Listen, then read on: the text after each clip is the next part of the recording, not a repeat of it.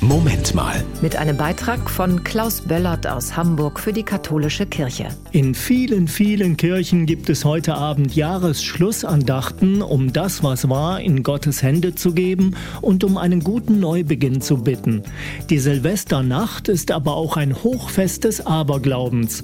Warum, habe ich Tillmann Bendikowski gefragt, Autor des Buches Himmel hilf, warum wir Halt in übernatürlichen Kräften suchen.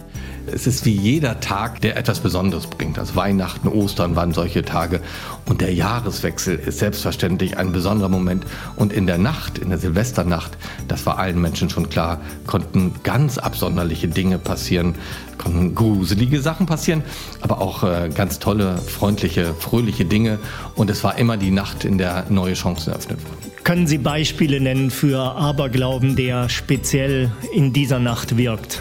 Das galt zunächst einmal für das Vieh. Also sie sollten in dieser Nacht besonders gut versorgt werden, damit sie reichlich Erträge bringen und das Jahr auch gesund überstehen.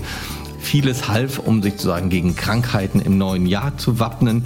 Eine besonders eigentümliche Empfehlung gab es, man möge in der Neujahrsnacht zwischen 11 und 12 Uhr sich unbekleidet auf einen Friedhof begeben und das Moos von den hölzernen Kreuzen abkratzen und damit würde man sich vor Gicht und vor anderen Krankheiten das ganze Jahr schützen. Kinder, die in der Neujahrsnacht geboren wurden, galten auch als Glückskinder. Sie würden von Krankheiten in diesem und in den folgenden Jahren nicht geschlagen werden. Also gute Aussichten fürs neue Jahr.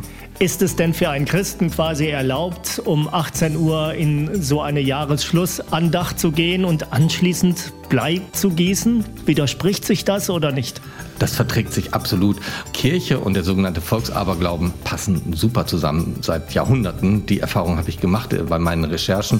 Und eine gute Messe und hinterher Blei gießen ist eigentlich überhaupt kein Problem. Das war ein Beitrag von Klaus Böllert aus Hamburg für die katholische Kirche.